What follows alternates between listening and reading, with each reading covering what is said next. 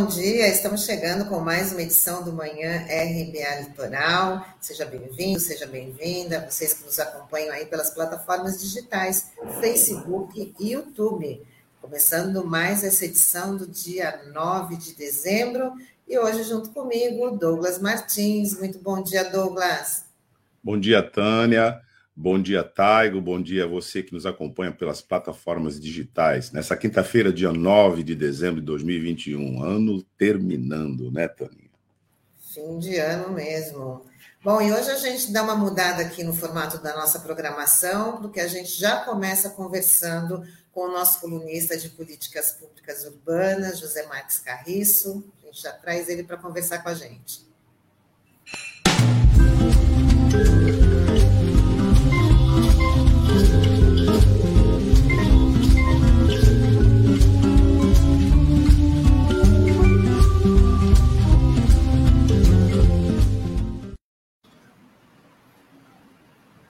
Bom dia, Carriço. Seja bem-vindo aqui com a gente. Tudo bem?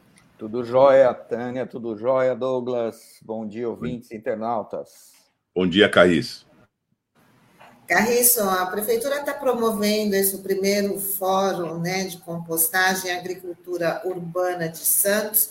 Queria que você falasse aí da importância desse evento, que tem várias atividades né, para a natureza, para o meio ambiente, para as políticas públicas urbanas. É sem dúvida uma iniciativa muito bacana da Secretaria Municipal de Meio Ambiente, né, que eu estou acompanhando. É, e esse fórum ele, ele começou é, na terça-feira, né, dia 7, e ele vai até hoje. As, e o, o munícipe que, inclusive, quiser apresentar propostas né, para o fórum, na, na, nesse, dentro desse tema de compostagem e agricultura urbana, pode se valer desse formulário é, que está aí na tela, né? Esse, nesse link, né? É, se identifica e apresenta a proposta, né? Isso está valendo até às 15 horas de hoje, né? É, essa política é, é uma política extremamente importante, né? E ela precisa ser incorporada as políticas sociais, né, de modo geral, por exemplo, a agricultura urbana precisa ter um link com a questão habitacional, né, por exemplo, é, projetos de regularização fundiária para a população de baixa renda precisam ter algum vínculo né, e pensar espaços para esse tipo de iniciativa, mas principalmente a política municipal de resíduos sólidos urbanos precisa incorporar né, a compostagem como um dos elementos principais, porque o lixo ele é, ele é fracionado, né? Então, assim, uma parte do lixo é composto por materiais é, que podem ser reutilizados, outra parte por materiais que podem ser reciclados, outra parte por materiais orgânicos, né, que podem se transformar em compostos, né, adubos para agricultura, né? É, principalmente para a agricultura urbana, né, que é o nosso caso aqui de Santos e das principais cidades aqui da, do centro da região. Então, to, todas as cidades têm que ter uma política para isso. Mas o que eu queria chamar a atenção é que, recentemente, né, no último dia 26 de novembro, a gente teve uma audiência pública, né, que eu até comentei sobre ela aqui, é, sobre a PT a parceria público-privada que a prefeitura quer lançar, né?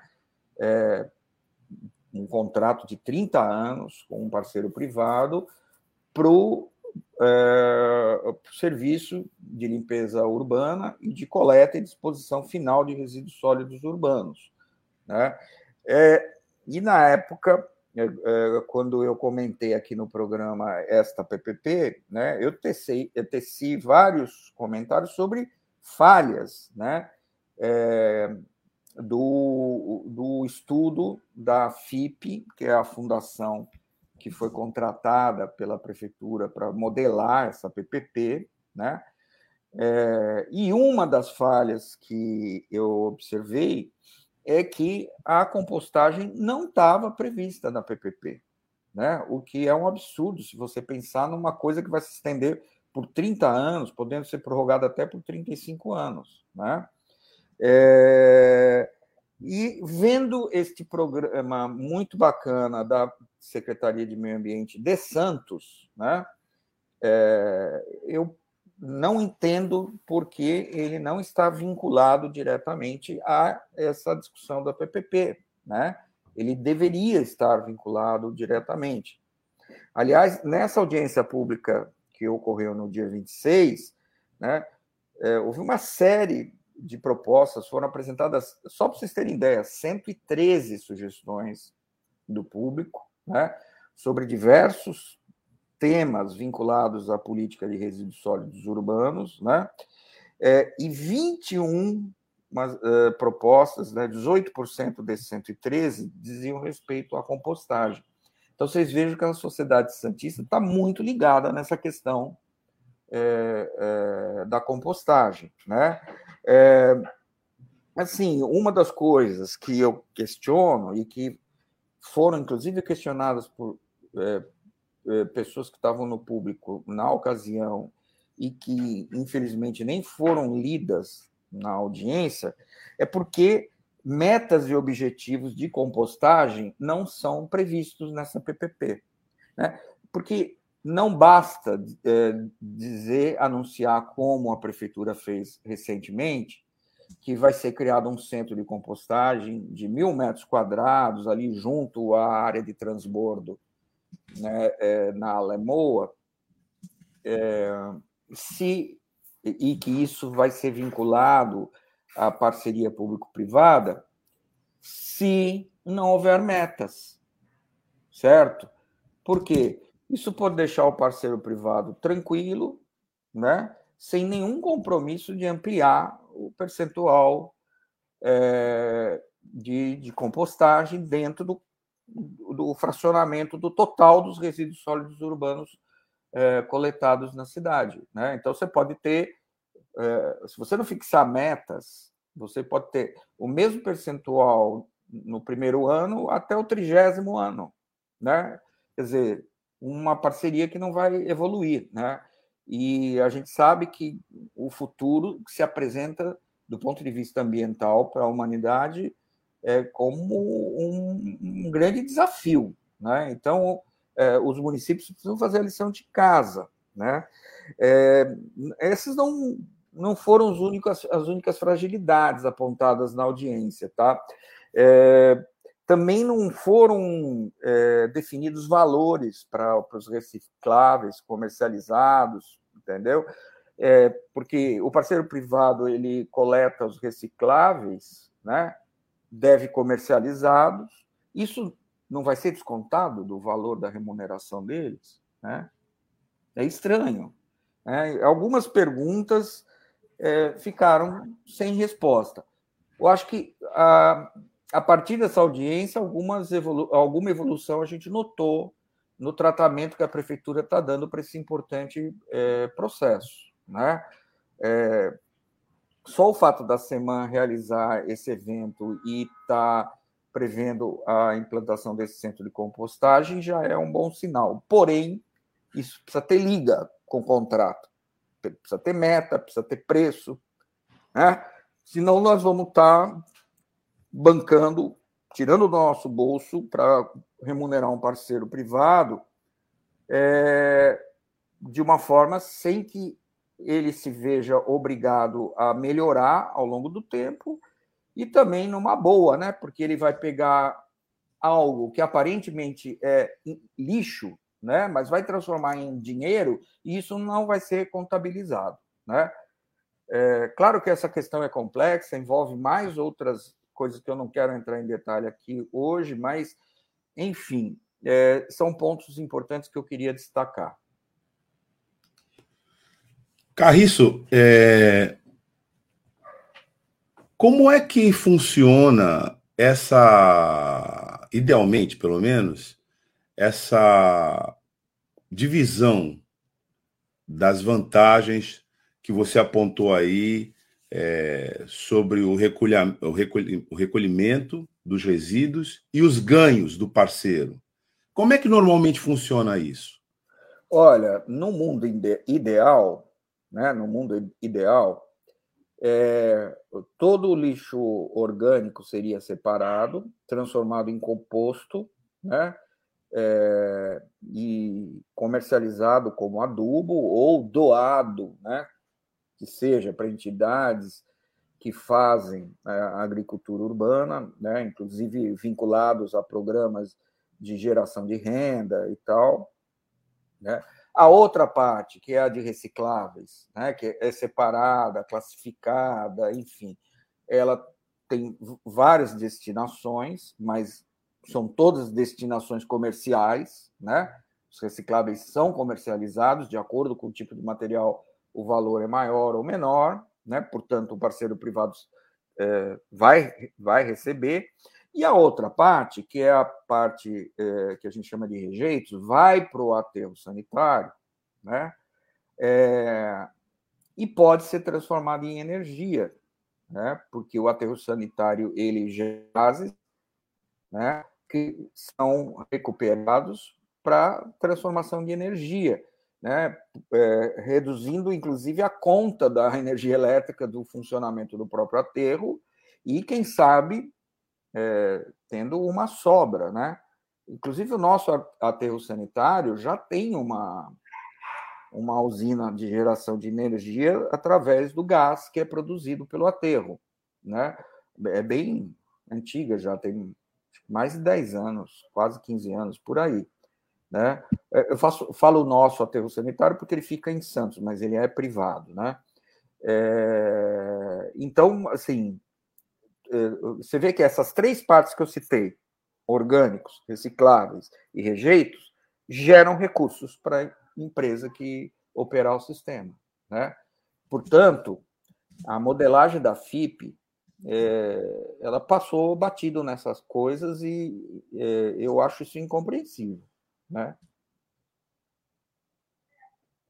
Carriço, então, é, parece que essa palavra, assim, a compostagem, né, parece que é uma coisa nova e que as pessoas, assim, pouco conhecem, né, como pode fazer até numa, numa, situação, numa situação mais doméstica.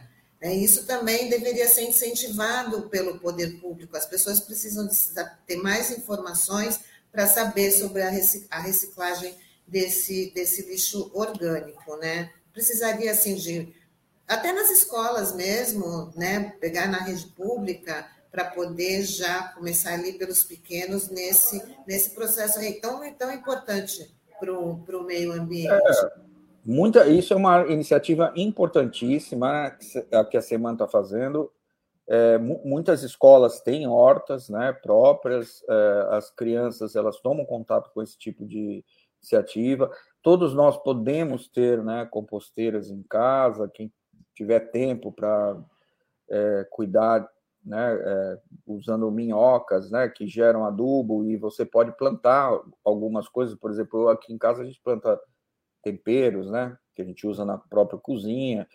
Enfim, é, todo mundo que tem um cantinho na sua área de serviço, na sua varanda, pode cultivar alguma coisa e se beneficiar disso numa escala reduzida. Mas o município, né, que, por exemplo, faz a varrição das ruas, recolhe é, lixo de feiras, né, ele recolhe diariamente uma quantidade substancial de é, produtos orgânicos. Né? Então, o município ter essa unidade de compostagem somente agora, em 2021, é algo surreal, né? Porque isso é uma coisa. Olha, a reciclagem, gente, começou no meio da década de 90, no governo do saudoso prefeito é, Davi Capistrano, eu me recordo bem, né? Quando foi implantada a usina de reciclagem e tal. É, é incompreensível, né? Uma cidade que se diz tão adiantada como Santos, somente agora, né? É, quase três décadas depois do início da reciclagem, que, diga-se de passagem, não, não evoluiu tanto quanto se esperava nesse período todo, está pensando em começar uma política efetiva de compostagem destinar uma área específica para isso. Né? Eu acho que Santos precisava de uma política mais agressiva nesse aspecto, porque a comunidade, quando ela é chamada ela responde. Né? É, tem muita gente aqui em Santos que a gente sabe que separa lixo e tal, né? Só que precisa do, do, da provocação. O poder público precisa provocar e precisa dar meios para isso rolar de uma forma satisfatória, né? Então precisa ter política articulada para isso, né? É, e aí entra uma questão de gestão que é uma pedra no sapato do, do governo municipal de Santos há muito tempo, né? Porque a gestão dos resíduos sólidos urbanos, é, todo mundo pode achar que é feita pela Secretaria de Meio Ambiente, mas não é, é feita pela Secretaria de Serviços, é, de Serviços Públicos, né? É, e a Secretaria do Meio Ambiente ela faz uma parte da, da história da política, né? normatiza, ela coordena o CONDEMA, que, que é o Conselho de, de Meio Ambiente, que delibera sobre a política, ppp, ppp, mas quem é, fiscaliza o contrato da limpeza urbana, do, da coleta, destinação final, é a CESERP. Entendeu? Então, assim, tem uma bola dividida é, que é, na minha opinião, muito contraproducente né? e atrasa demais a, a, a, evolução da cidade nessa política. Né? Inclusive, essa, esse problema que a gente está identificando agora no contrato da PPP tem a ver com essa divisão. Seman está fazendo lá um, um trabalho muito legal, mas será que a CESERP está ligada nisso? É? Será que vão juntar as coisas? É isso. Deveria ser, então. Né? Na, na, só, só, só uma coisa. Deveria ser, na sua avaliação, é, esse processo todo deveria ser gerenciado ou centralizado na Secretaria de Meio Ambiente? Olha, o meu sonho né, seria isso. Né? É, ou você ter uma coordenação conjunta mais organizada, que uma secretaria não tivesse que pedir favor para outra para poder influenciar na política, né? É possível você ter um colegiado de secretários municipais e um grupo técnico composto por servidores de duas ou mais secretarias para atuar numa política, desde que você tenha um coordenador, né, que ouça todos os setores. É possível, tá?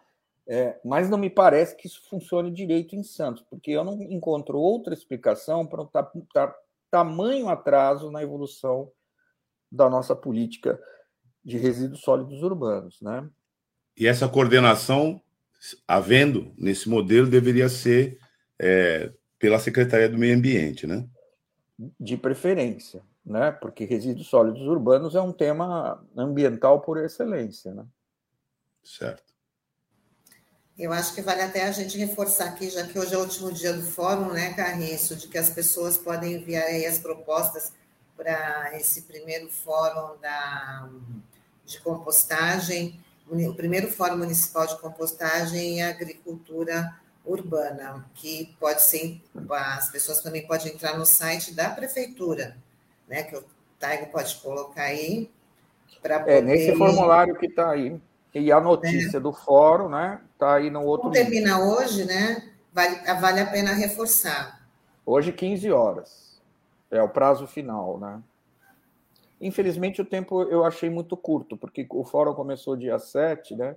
Mas é que eles querem dar uma resposta rápida para quem participou do fórum. Teve uma, ah, uma discussão pública lá no Orquidário, que, que eu não pude porque eu estou em, em época de avaliações finais, bancos e tal, me enrosquei e não consegui ir, mas já soube que foi muito legal.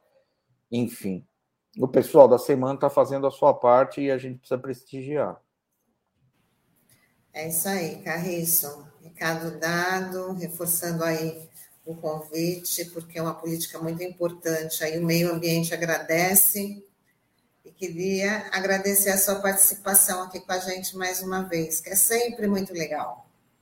Legal, eu gostei muito da conversa de hoje, porque é um assunto realmente apaixonante e extremamente necessário. Um grande abraço para vocês, um grande abraço, ouvintes e internautas. Obrigada, Carissa. Até semana que vem. Até semana. Bom, Douglas, como a gente né, hoje está de formato diferente, vamos falar algumas notícias aí para a gente poder comentar, notícias importantes, né, já dizendo que o Congresso promulgou de forma fatiada a PEC dos precatórios. Antes da assinatura, os senadores questionaram o acordo e pediram o adiamento da promulgação para que o texto fosse revisto. A proposta segue para a Câmara, que apreciará na próxima terça-feira as mudanças feitas pelo Senado. Está uma novela, essa PEC né, dos precatórios, parece que com é, Senado e Câmara não conseguem chegar a um acordo, então vai, volta, vai, volta, muda o texto. O que você acha, Douglas? Tânia, vamos entender o que está acontecendo. E para entender o que está acontecendo, a gente precisa entender a regra que foi criada e a regra que foi quebrada. Qual foi a regra criada? A partir de 2016, no golpe de Estado que retirou ilegitimamente a presidenta Dilma Rousseff da direção do governo. Logo naquele ano, no ano do golpe, em 2016, no final do ano, foi criada uma emenda constitucional, emenda constitucional 95, que estabeleceu o teto de gastos. O que seria o teto de gastos? É uma regra em que o governo não pode é, ultrapassar um limite fixado por essa emenda nos seus gastos. Esse limite fixava o parâmetro para investimento social no orçamento de 2016, portanto, a preços de 2016, por 20 anos. Então, iríamos com o limite para os gastos estabelecidos em 2016, apenas corrigidos no meio do ano, ano a ano, até 2036, porque são 20 anos. Essa é a regra. Então, entendendo a regra, teto de gastos, parâmetro 2016, corrigido apenas para a inflação. Por que isso? Para que o governo não ultrapassasse esse limite na sua agenda social, ou seja, no investimento da pauta social. Aí nós estamos falando né, de saúde, educação, moradia, etc. E tal. A partir daí começa uma história, Tânia, de desmonte, desarticulação e eliminação de toda a agenda social do governo. Todos os programas sociais muito bem sucedidos, Minha Casa Minha Vida, é, os, os programas que davam conta do acesso à educação, e o maior deles, o principal deles, né? É, o Bolsa Família, mas podemos lembrar outros também, mais médicos, etc., é, farmácia popular. Todos esses programas foram descontinuados por conta do teto de gastos. Então, nós chegamos a uma situação, cinco anos depois, calamitosa né, para a nossa sociedade, em todas essas frentes.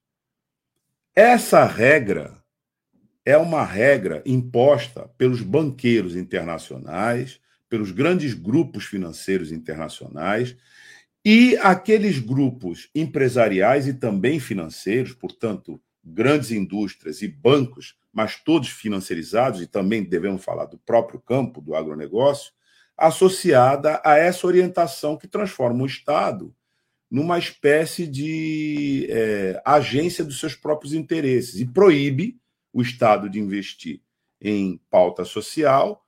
Por quê? Porque o que a gente gerar de riqueza é apropriado por eles, através do superávit, do superávit primário. Então, essa é a regra, viu, Tânia? Agora, qual foi a consequência disso?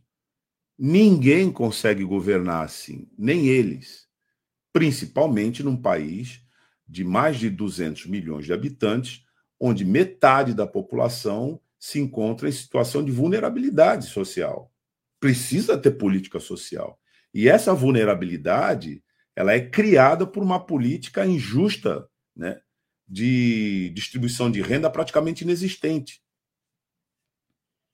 A consequência é que, mesmo aqueles que pregavam isso, Mesmo o principal defensor dessa política, o mais fundamentalista de todos, que é o ministro da Economia, o Guedes, ele é, dizia, e diz ainda, né, que o mercado resolveria esse problema. O mercado não resolveu, não resolve, não resolverá. E isso criou um problema sério para a atual administração, que vai disputar uma eleição ano que vem e só tem é, desgraça para apresentar no seu balanço de governo. Então, é necessário quebrar essa regra. Como é que se quebrou essa regra? Através de um calote. Nós vamos é, deixar de pagar ou pagar em prestação os grandes financistas, os, os especuladores, né? toda essa tropa que vampiriza a sociedade brasileira através do cassino é, dos investimentos e da jogatina da bolsa. Não, não vamos fazer isso. O que, que a gente vai fazer? O governo vai dar um calote nos seus credores. Todo mundo que tem um crédito já líquido e certo contra o governo vai passar a ter um crédito certo, mas não mais líquido. Por quê? Porque o governo resolveu dar um calote. Aquilo que ele tinha obrigação de pagar à vista, ele vai pagar a prazo. Isso é a PEC dos precatórios. E o que aconteceu ontem? Aconteceu que é, algumas alterações desse projeto, que é extremamente complicado, mas que começou a tramitar na Câmara, algumas alterações foram feitas no Senado. E, bom, se foi feita alteração no Senado, o projeto, né, a proposta de emenda constitucional, tem que voltar para a Câmara. Aí entra a história do fatiamento. O que, que aconteceu? Eles fizeram um acordo dizendo: bom, aquilo que continua ainda em debate entre nós, a gente tira da PEC do calote, continua discutindo, mas vamos aprovar aquilo que já tem consenso. Então vamos lá, Tânia. O que é que tem consenso? Veja, o que faz essa PEC? Ela muda é, o sistema de cálculo, né, de reajuste das contas do governo. Olha só, Tânia. Pela emenda constitucional 95, a correção para o orçamento seguinte, correção, a mera correção monetária, ou seja, o reajuste pela inflação, é, teria é, como período, o final do período para o reajuste seria julho, ou perdão, junho do ano anterior. Então, para 2022, a conta do reajuste iria até junho de 2021. Essa PEC disse o seguinte: não, agora vai até dezembro. Então ela botou mais seis meses de reajuste. Parece bobagem, mas isso em termos de número, Tânia, significa 62 bilhões e 200 milhões de reais a mais para o orçamento de 2022. 62 bilhões a mais. Não tinha esse dinheiro. Mas com essa correção, mudando o termo final de junho para dezembro, ou seja, este mês de 2021, corrigindo o ano cheio, o governo conseguiu mais 62 bilhões de reais. Esse é o primeiro ponto.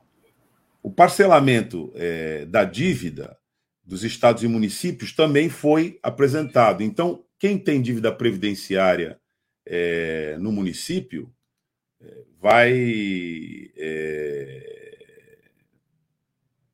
por exemplo, quem tem o servidor que tem dívida para ser paga pelo município, ele vai esperar mais um tempo para receber, porque esse parcelamento para pagamento pelos estados e municípios foi aprovado também ontem. Tudo isso que eu estou falando aqui foi aprovado. Depois eu vou falar o que não foi aprovado, tá? É, o limite é, para o adiamento, né, para pagar o prazo em prestações, é um dos pontos que não foi aprovado.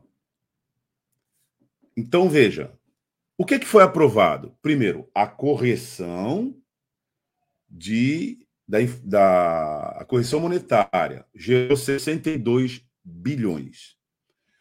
Com mais o fatiamento, eu poder pagar essa, isso em prestação, o governo conseguiu também mais um recurso, que é de 43 bilhões. Isso tudo, Tânia, dá 106 bilhões para o governo que não tinha para 2022 e agora tem. E é desse dinheiro que vai sair o Auxílio Brasil, que é o auxílio que, em média, paga 127 reais. Eles estão falando do teto. Não, é um auxílio de 400 reais. Não, em média, 127 reais. Mas o que, que não entrou, então? Que não é consenso. Isso tudo que nós estamos falando aqui é consenso, foi promulgado. O que, que ficou de fora?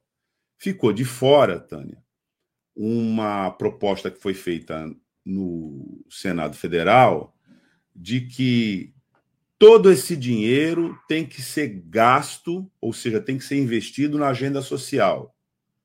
O governo não quer. Por que ele não quer?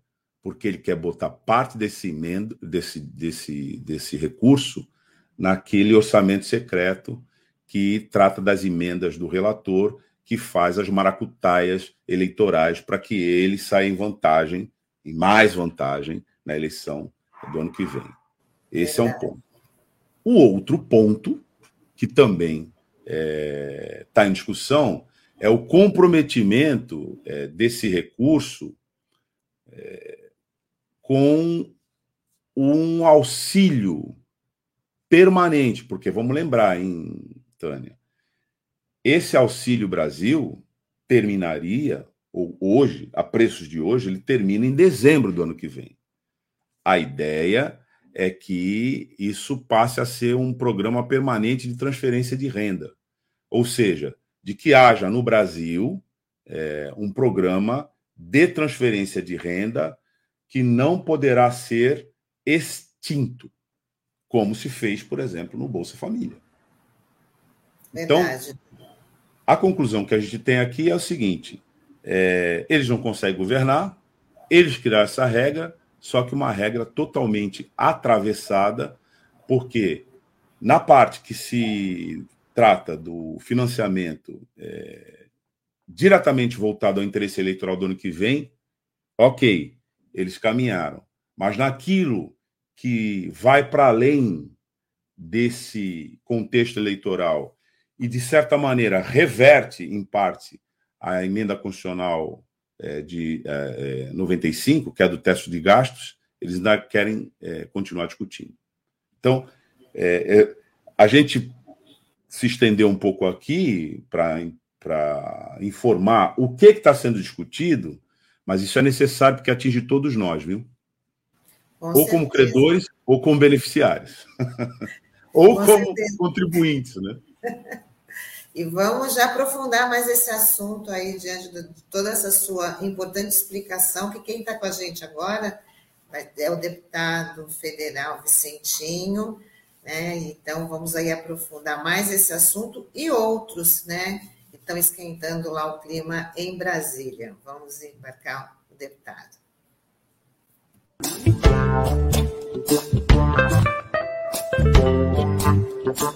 Música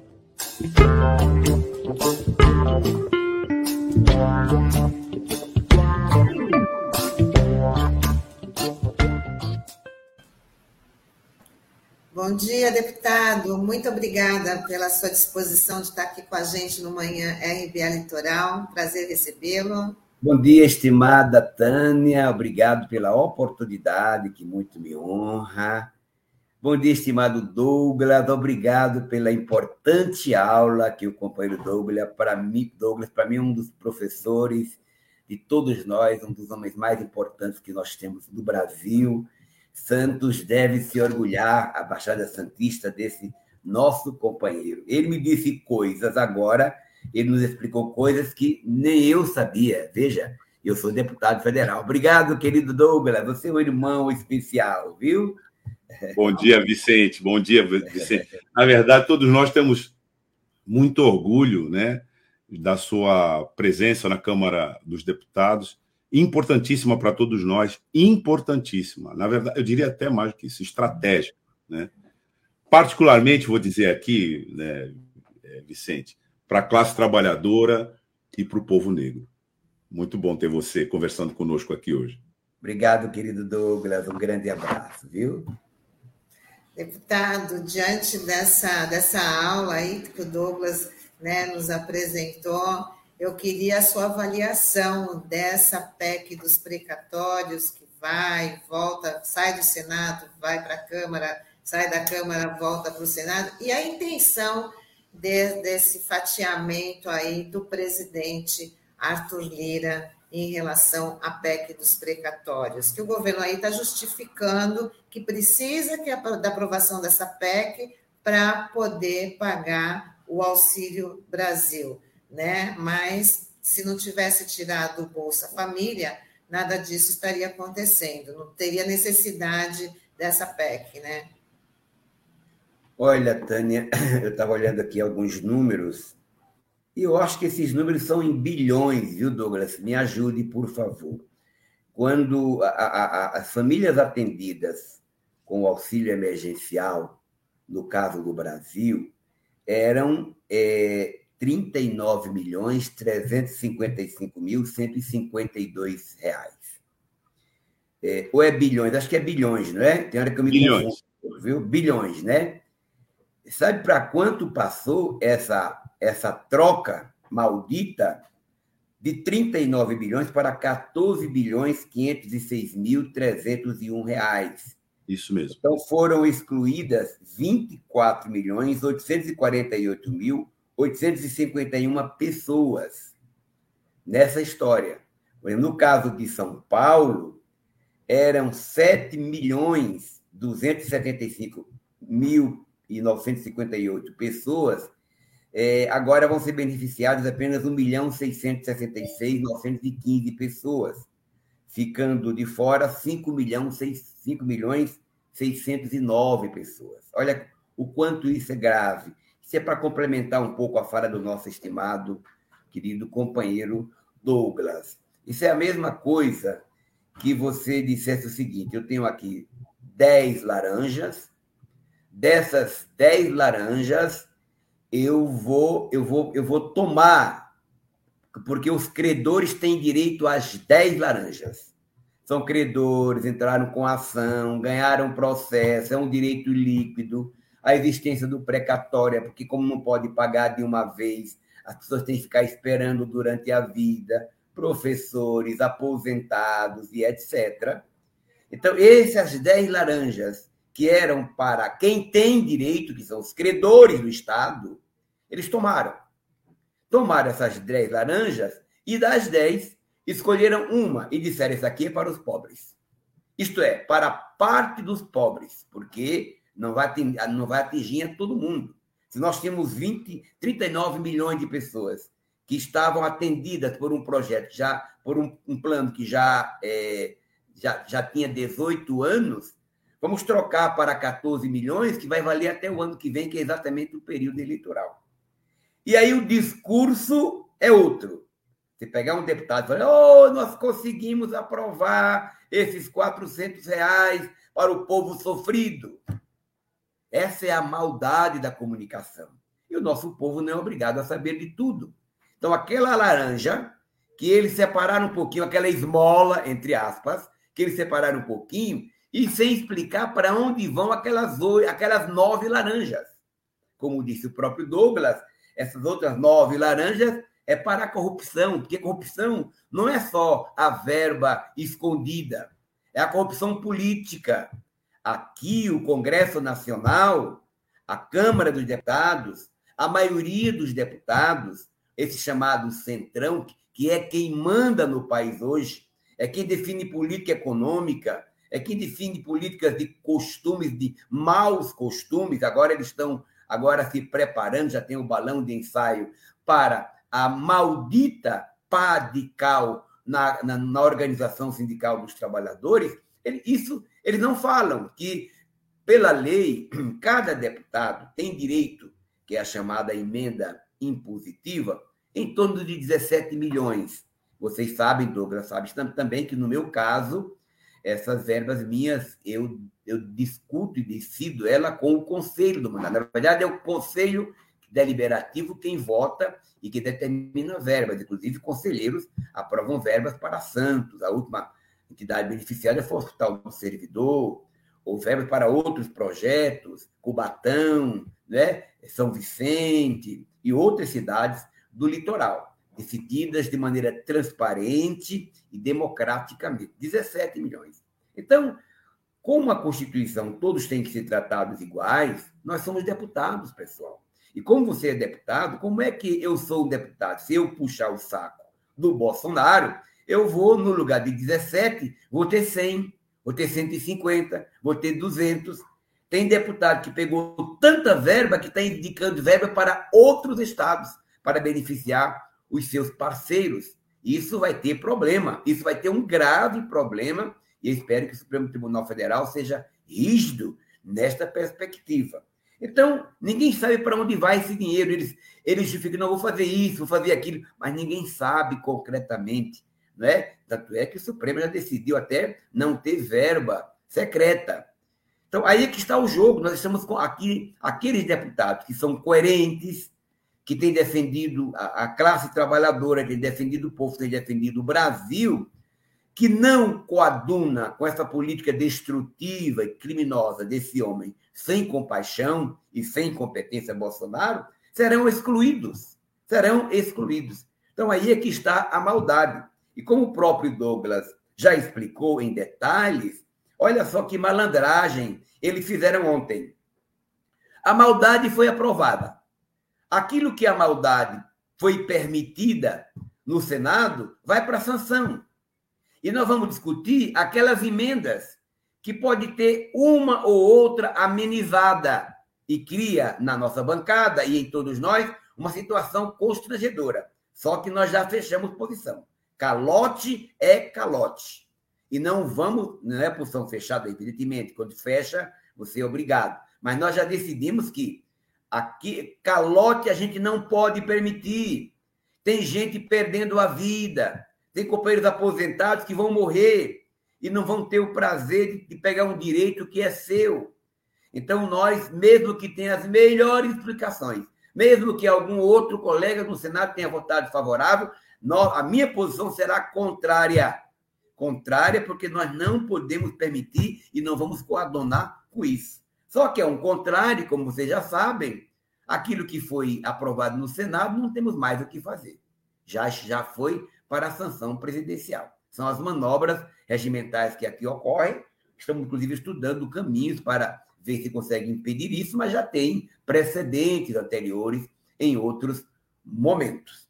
Ok? A, aproveitar, Tânia, para dizer que alguém fala, mas como é que pode esse Congresso votar isso? Esses deputados, esses senadores, muito cuidado para separar. Tem sempre que dizer parte dos deputados, parte dos senadores, e tem uma parte muito, muito ruim, que é a parte do centrão, dos deputados. Veja só, é, no caso de São Paulo, dos 70 deputados, nós temos 52 empresários.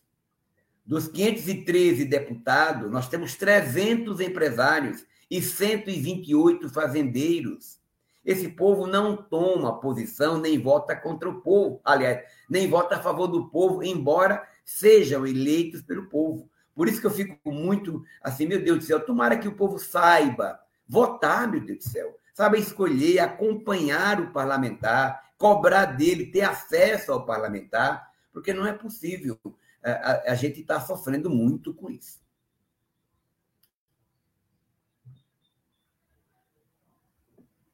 Douglas, seu áudio. Desculpe. É, Vicente, como é que você avalia agora, é, com essas medidas, né, o, o quadro eleitoral para o ano que vem? Porque esse auxílio, que você bem distinguiu, aliás, eu acho que você também poderia falar um pouco mais disso, é um auxílio que ele passa né, por um socorro emergencial para quem está desesperadamente precisando. Portanto, a pessoa não vai raciocinar da onde vem, como vem, o importante para ela é que venha. Né? E você já falou do constrangimento que é você estar tá nessa discussão anunciando que essa origem, lá no limite, pode voltar contra o próprio povo. E é sobre isso que eu queria te perguntar.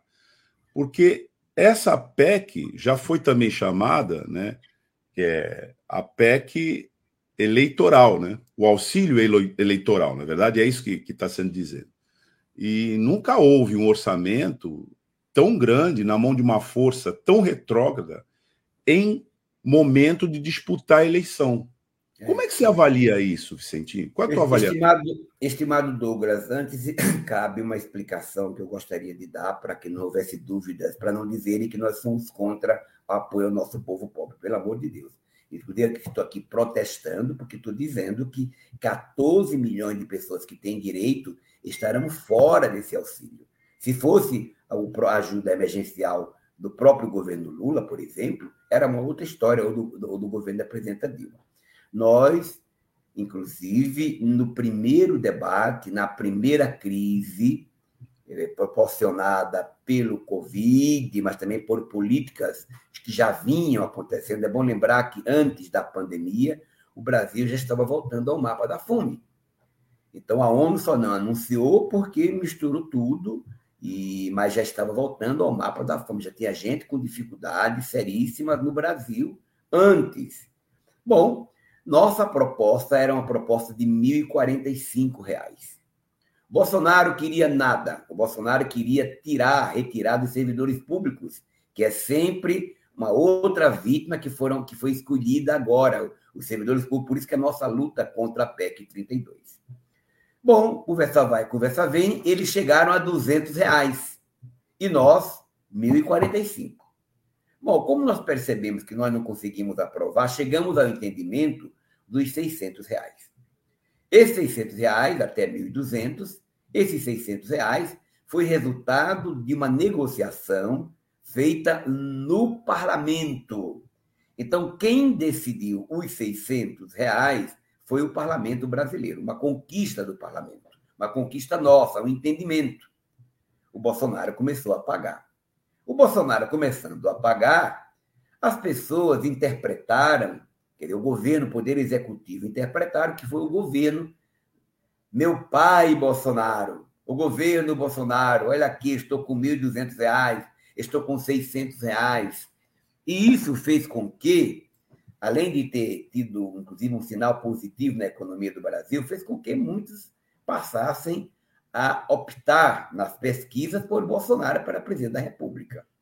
E Bolsonaro, que não percebia isso, deixou acontecer e deixou levar a ideia. Ele descobriu que ali é uma fonte de enganação, de compra, entre aspas, da consciência do nosso povo, da consciência falsa, como dizia o nosso estimado e saudoso Paulo Freire. Bom, diante disso, foi um momento que nós gostamos porque era importante para o povo, mas percebíamos que, do ponto de vista eleitoral, o Bolsonaro estava dando, nadando de braçada. Depois acabou, eles acabaram com a ajuda emergencial e vieram com aquelas 150 merrecas, já não mais para todo mundo, mas até um valor, depois acabou e agora volta com esses 400. A pergunta precisa, esse aqui é o problema, precisava tirar do direito dos credores, mesmo que fosse apenas 10%, digamos assim, dos credores para poder é, dar os 400 reais. Não. O Estado brasileiro, através do Tesouro, ou através de outras fontes, poderia muito bem é, pagar. O que foi que ele fez? Ele, ele, não está mexendo nada no orçamento. Ele está tirando do, do credor. Então, cria essa situação constrangedora. Ele faz isso com interesse eleitoral.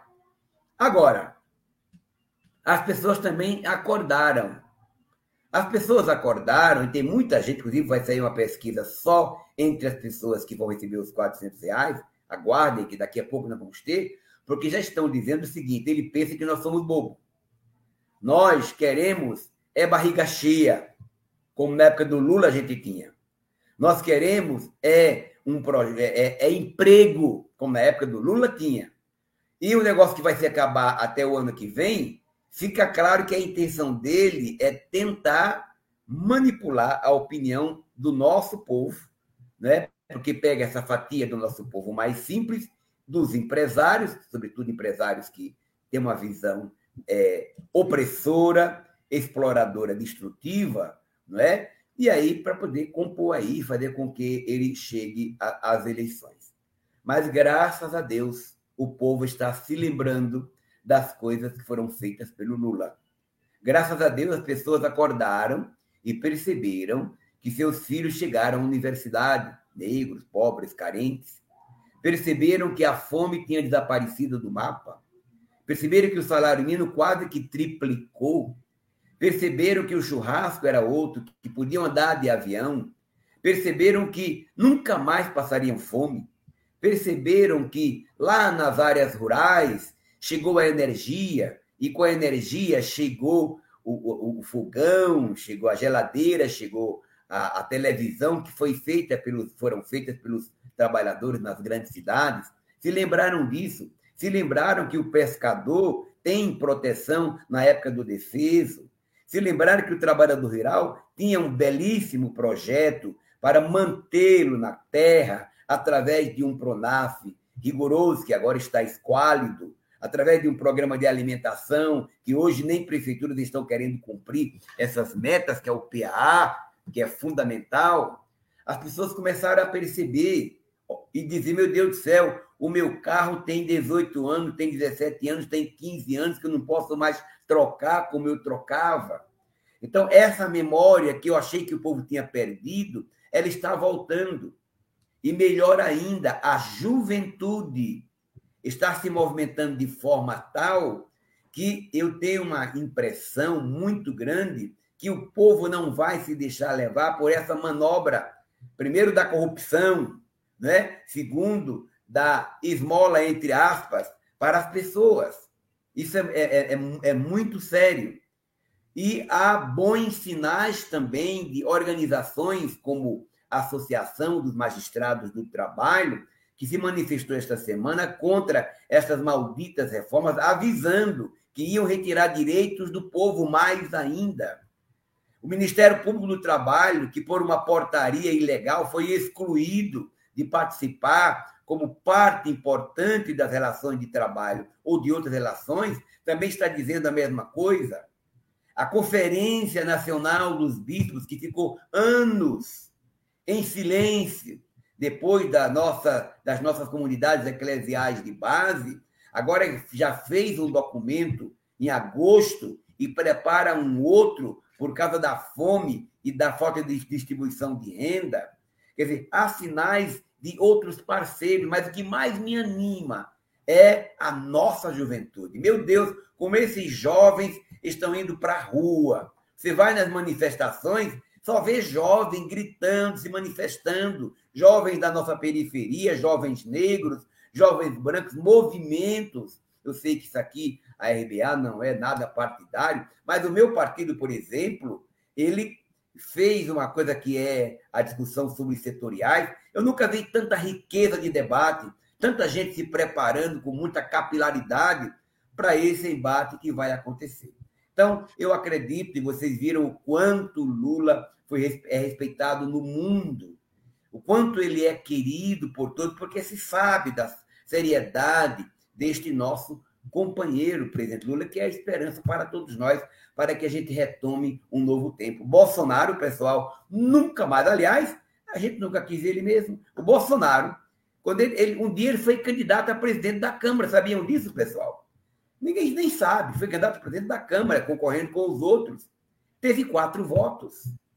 Por isso que a grande mídia teve um papel decisivo, aquela facada teve um papel decisivo, a não ida aos debates teve um papel decisivo, para que entrasse um escroto na presidência da República. Desculpe a expressão tão grosseira. Imagina. É verdade, deputado. É, é, Tânia, tem... só, uma, só uma observação aqui, só uma observaçãozinha. É, é, o que você expôs aqui quando você falava sobre a, a questão do orçamento, da fonte, você fez um, uma, uma exposição dizendo somos favoráveis ao auxílio, né? mas também temos que é, dizer as circunstâncias em que eles estão, é, em que ele está é, se dando, isso tem que ser mudado. Na verdade, Vicentinho, isso, essa fonte em que essa maneira de pagar auxílio sem dar calote, Vicente, só para confirmar aqui, é, só com outro governo, né? Ah, Porque esse governo só paga dando calote, é isso, né? É, eu queria, para quem está nos assistindo, Douglas, eu queria pedir um olhar de mãe, porque mãe sempre tem um carinho especial. Se o filho é bom para a mãe, e é melhor, né? Eu queria que qualquer companheiro, qualquer cidadão, mesmo quem votou no Bolsonaro, me digam, pense entre vocês que estão nos ouvindo, nos assistindo, o que foi de bom que o Bolsonaro fez para o Brasil. Me indiquem uma medida, uma medida. Não vão dizer que é arma, porque arma não é nada de bom. arma traz morte, né? arma traz violência, arma fortalece o ódio. Mas me diga, gerou emprego? Estamos com quase 20 milhões daqueles que estão procurando emprego. E desses quase 20, 10 são jovens. Qual é um, a minha maior preocupação, Tânia? Eu queria compartilhar com você e com o Douglas. Não sei se a Tânia é mãe e o Douglas, eu sou pai. Sou meu sim. Povo, meu povo, olha só. Reparem, todos nós temos uma história. O meu bisavô era um trabalhador rural analfabeto que trabalhava para a sobrevivência dele e do meu pai, do meu avô. O meu avô já melhorou um pouquinho porque ele pegou algumas tecnologias, comprou um tratorzinho, já melhorou um pouquinho. O meu pai já melhorou mais ainda porque ele pôde fazer pelo menos o primário. E esse filho do meu pai não só fez o primário, como teve chance de fazer o, primeiro grau, fazer o segundo, o terceiro, fazer o, o curso de direito, passar na OAB, fazer uma pós-graduação. Estou dizendo isso para dizer o seguinte: numa sociedade democrática, num país rico como o Brasil, a tendência natural, num país que foi injusto, que foi uma grande fazenda no passado, é as gerações irem melhorando de vida a cada período. O que é que está acontecendo, Douglas, se nós mantivermos esta política destrutiva? Teremos a primeira geração mais pobres do que os pais.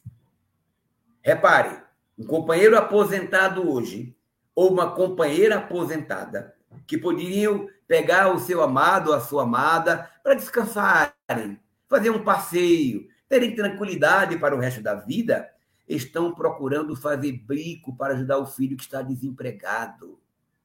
O filho por si só é mais pobre. Essa geração, se continuar esse caminho para o abismo, que já estamos caindo, vai para a miséria absoluta. E observemos, pessoal, eu fui esses dias com a minha filha mostrar a cidade para a minha norinha, que namora com meu filho e mora em Brasília, foram até São Paulo. Eu fui mostrar a cidade para elas. Minha filha já conhecia, mas minha filha saiu da cirurgia, queria dar uma passeadinha também. Nós fomos na Praça da Sé. Nós fomos no, no Centro Velho de São Paulo. Pessoal, a nossa Praça da Sé parecia um acampamento hippie, naquele tempo que aquele monte de barracos, só que a diferença é que não eram hippies e não estavam ali por opção, estavam ali porque não tinha alternativa. São 45 mil pessoas hoje morando nas ruas de São Paulo. Certamente na Baixada nós vamos voltar a ver crianças cheirando cola, meninos e meninas e, e aposentados vendendo é, coisas é, bijuterias, coisas simples, no trânsito, no farol. O povo está ficando mais pobre. A classe média que não se toca a classe média que podia agradecer ao Lula, porque na história do Brasil, a classe média, pela primeira vez, foi maioria no Brasil, essa classe média está desmilinguindo, está diminuindo a cada dia que passa. Não é possível que ninguém perceba uma situação dessa. E não é porque Deus quer. Quando você retira direitos, quando você diz que os pobres vão ficar anos, 20 anos, sem investimento na saúde, na educação, nos quesitos sociais, quando você derruba o fundo do pré-sal, que uma parte dele era para combater a miséria, quando você é, é, impede, dificulta, impossibilita o jovem de ter direito a uma aposentadoria pública, quando você reduz direitos é, em vários projetos de lei, e o Bolsonaro veta, por exemplo, a Lei Assis Carvalho, que nós votamos, aprovamos, ele vetou duas vezes, vamos tentar derrubar agora. Então, quando você é um governo que diz, é, mas o coitado dos ricos, como ele falou ontem, coitado dos ricos, não pode mais nem ser rico, não pode mais nem ter direitos. E os pobres que não têm nem direito têm, nem lucro têm. Então, isso se continuar, nós vamos ter um país empobrecido. Pessoal, olha que dado mais preocupante. A indústria brasileira, a indústria de manufatura, significa, sabe quanto por cento do PIB hoje? 9%. É um patamar dos anos 20 a 30. Isto é gravíssimo. E os bancos, que nada produzem, um banco lucra mais do que uma Mercedes-Benz, uma Volkswagen, uma Ford, que está ameaçando ir embora. Tem a crise estrutural, tem a crise tecnológica, né? e tem a crise econômica. Então, é grave a situação. Por isso que Lula lá, viu? O Lula que, ao sair da prisão, perdeu o seu netinho, grande dor para ele, perdeu a Marisa, perdeu o Vavá, foi execrado como o pior dos bandidos. Que bandido é esse que mora no mesmo lugar, que tem as mesmas coisas que tinham antes? Os seus filhos foram violentados nas suas casas, colchões revirados. E o filho do Lula, o mais velho, que é envolvido com política, o, o, o, o filho mais velho, que é o. esqueci o nome dele, é, mas vou me lembrar. Esse menino está vendendo carvão lá em, em, em, naquela cidade perto de Santos. Eles eram donos de quem? Dos navios do mundo. Eram donos até do, do, do, do, do zoológico. É, Marcos Lula. Eram donos de, de tudo. Eram donos do, eh, das riquezas do mundo. Donos da JBS. Olha o tamanho das mentiras. Ainda bem que as mentiras estão desaparecendo a cada dia. E o Lula, ao invés de sair magoado, triste, eu vou botar para quebrar. Não, ele sai. E quando ele olha a realidade do Brasil, ele fala: olha, pessoal, eu não estou preocupado comigo. Eu estou preocupado com o Brasil. Estou preocupado com o meu povo. E ele sai para o mundo, mesmo sem ser presidente, para discutir como combater a fome, como proteger o nosso planeta que está ameaçado pelos interesses econômicos, como cuidar da nossa gente, como colocar no orçamento mundial o povo pobre. Veja o caso da nossa amada África. 7% do povo da África foi vacinado. Enquanto isso, alguns países já foram 100%, 80% ou 70%. Para os países ricos salvarem as suas vidas, impedirem a contaminação desse novo coronavírus, esses países têm que ajudar os países pobres. Não é possível. Países pobres, não. Países que foram empobrecidos por eles. Porque não existe pobre, existe empobrecidos. Como não tem escravo, tem escravizados. Então, meu povo, é preciso uma nova discussão. Não é possível um sistema desse tão selvagem tendo um cara que, o Bolsonaro, pessoal, ele, que, que ele fala de economia? O que, que ele fala de projeto social? O que, que ele fala de direitos humanos? Ele fala é gozação dos direitos humanos. O que, que ele fala da vida? Não. Ele só fala em arma, ironiza quem fala num prato de feijão, dizendo: é, quer ver quem vai atirar com feijão? Atirar em quem, cara pálida? Então, pessoal, eu, inclusive, estou assim, impressionado com as Forças Armadas. Como é que faz silêncio diante de um cara que foi um sacana nas Forças Armadas, agora piora a imagem das Forças Armadas, usa oficiais das Forças Armadas, escandaliza, é, faz uma coisa horrível. Não é possível um negócio desse.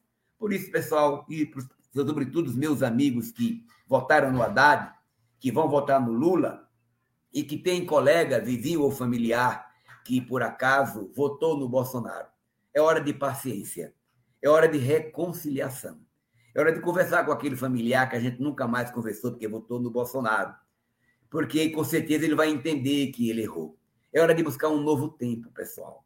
E com isso vai depender do voto. Então o Lula está firme, com saúde, graças a Deus, uma cabeça brilhantíssima, não é? Está no, tá no, no, no nível daqueles que têm a maior maturidade para cuidar do Brasil e é, pedir a Deus pela proteção à sua vida, não é? e esperar que não tenha mais nenhum outro golpe, porque se inventarem mentira contra o Lula, não vai colar mais.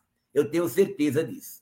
Não é? E por isso que, te respondendo, Douglas, embora uma resposta, uma resposta um pouco longa, mas dizer que nós temos sim alternativa para mudar. Não somente para impedir esse caminho para o desastre, mas também para recuperar muitas coisas que foram perdidas, inclusive no aspecto legislativo. Bom, é isso, viu? E queria aproveitar para falar, Tânia, da PEC 32, porque é uma coisa, vocês não estão, não estão vendo, mas o nosso povo, vou ver se eu consigo mostrar para vocês aqui, o nosso povo está se mobilizando agora mesmo, está chegando o nosso pessoal, aqui são os servidores, vou ver se eu mostro para vocês. Vamos ver se vocês conseguem ver, tá bom, pessoal? Se vocês conseguirem ver, deixa eu abrir aqui a porta. É, deputado aí fazendo um tour pelo gabinete de Brasília, é isso? É. Consegue ver daí, não? Olha que Conseguimos legal. sim. Conseguimos então, sim. Está se juntando agora. São os nossos servidores públicos. Você vê que Brasília está nublado, o céu é lindo de Brasília. Nossos servidores públicos uhum. estão chegando, vão chegar de todos os cantos do Brasil, protestando contra essa maldição dessa PEC 32, que está na coerência deles. Qual é a coerência? Entregar tudo fazer do Estado uma grande agência econômica para, o grande, para os, grandes, é, os grandes grupos econômicos internacionais ou nacionais. Nessa linha, vai a entrega dos Correios, 358 anos, empresa lucrativa, extraordinários funcionários. Nessa linha, eles vão privatizar, inclusive, as empresas de dados que protegem a nossa história, que protegem os nossos dados, vão entregar a empresa brasileira de comunicação e outras coisas mais. Junta tudo isso para entregar ao Brasil. É isso que é o Bolsonaro. Como é que Forças Armadas? Eu me lembro, viu, Douglas? Quando você era mais jovem e eu era menino, quando você era mais jovem e eu era menino, eu me lembro que na época da ditadura militar, que a gente não quer saber nunca mais, nunca mais, nunca mais, até porque eu fui condenado à prisão por, eles, com base na Lei de Segurança Nacional, passei mil constrangimentos. Essa ditadura que, por sinal, eu, não quero saber de maneira nenhuma, mas tenho que reconhecer que eles não ousaram retirar direitos dos trabalhadores na, na, na CLT. Eles tinham uma coisa que era importante, porque defendiam o patrimônio público. Agora com essa confusão de general aqui dentro votando na privatização, que coisa feia, que coisa triste. Então, pessoal, é isso que eu quero partilhar com vocês nesse momento aqui. Muito obrigado, Vicente. É, como a pauta está quente, né? Muito provavelmente nós vamos conversar ainda muito, porque não dá mais para a gente falar nessa edição, porque chegamos ao final, mas é necessário avaliar com você essa recriação do Ministério do Trabalho e o que, que isso efetivamente tem significado. Mas já fica aqui uma, um convite, viu, Vicente, para você conversar conosco, com a nossa audiência sobre isso. Você que tem uma trajetória absolutamente ligada à luta dos trabalhadores brasileiros por mais direitos e por trabalho decente. Douglas, rapidinho para te responder e não ocupar muito tempo. Ministério do Trabalho, criado em 1930, tem como objetivo a busca das soluções, organizar, realizar seminário, você que foi um grande ser público aí no Estado brasileiro, é, conciliar, resolver problemas de conflitos, enfim, buscar esses vários caminhos. A primeiro, o primeiro sinal do Bolsonaro foi acabar, porque na cabeça do Bolsonaro, o Ministério do Trabalho é como se fosse um sindicato para defender só os trabalhadores, burro como ele é, não é? E agora ele foi recriado, inclusive nós apresentamos vários destaques e perdemos cada destaque porque eles retiraram uma série de papéis que o Ministério do Trabalho devia ser. O Ministério do Trabalho hoje, inclusive, tendo como ministro do Trabalho um golpista, um cabra ruim, não é? O, o, o tal do Lorenzetti lá, Lorenzoni, esse cara não tem nada a ver. Não tem nada a ver com relação de trabalho, não tem nem experiência. Nem é empresário, nem é trabalhador. O que, que é isso? Então, eles fizeram isso para conciliar interesses do Centrão, que é voraz. O Centrão é voraz. Aguarde que quando o Centrão comer e matar a fome, eles vão jogar Bolsonaro no lixo. Olha o que eu estou falando e grave. Até lá. Obrigada, pela oportunidade. Até uma próxima oportunidade. Sucesso aí na em Brasília com, com essa luta e com essa resistência. Muito obrigada. Obrigado, minha Bom querida dia. Tânia, Douglas, querida. Obrigado pela paciência obrigado, Vicente. comigo também, viu? Às vezes eu desabafo porque eu estou de saco cheio com tanta coisa errada aqui, viu? Até a próxima. A gente quer ouvir o seu desabafo. A gente quer ouvir o seu desabafo. Tchau, tchau. Obrigada. Tchau, tchau. Tchau, Vicente. Bom, então, Bom, com a Tânia, entrevista do deputado federal Vicentinho, a gente a já... gente vai encerrando. Aliás, eu só quero pedir para, antes do encerramento, o, o Taigo compartilhar aqui a tela, porque acho que é importante essa aspa aqui, né? É, é possível garantir transferência de renda sem dar calote. Para isso é preciso outro governo oposto a esse que aí está. Só para é, marcar esse recado aqui. Essas e outras aspas estão na nossa rede. Você pode acessar é, permanentemente na RBA Litoral na web. Tânia? Ok, vamos encerrando a nossa edição de hoje do Manhã RBA Litoral, mas a gente está de volta amanhã a partir das 9 horas. Obrigada pela companhia, pela interação e até amanhã. Tchau, tchau. Tchau, tchau. Assine o canal e continue com a gente. Um abraço, até amanhã.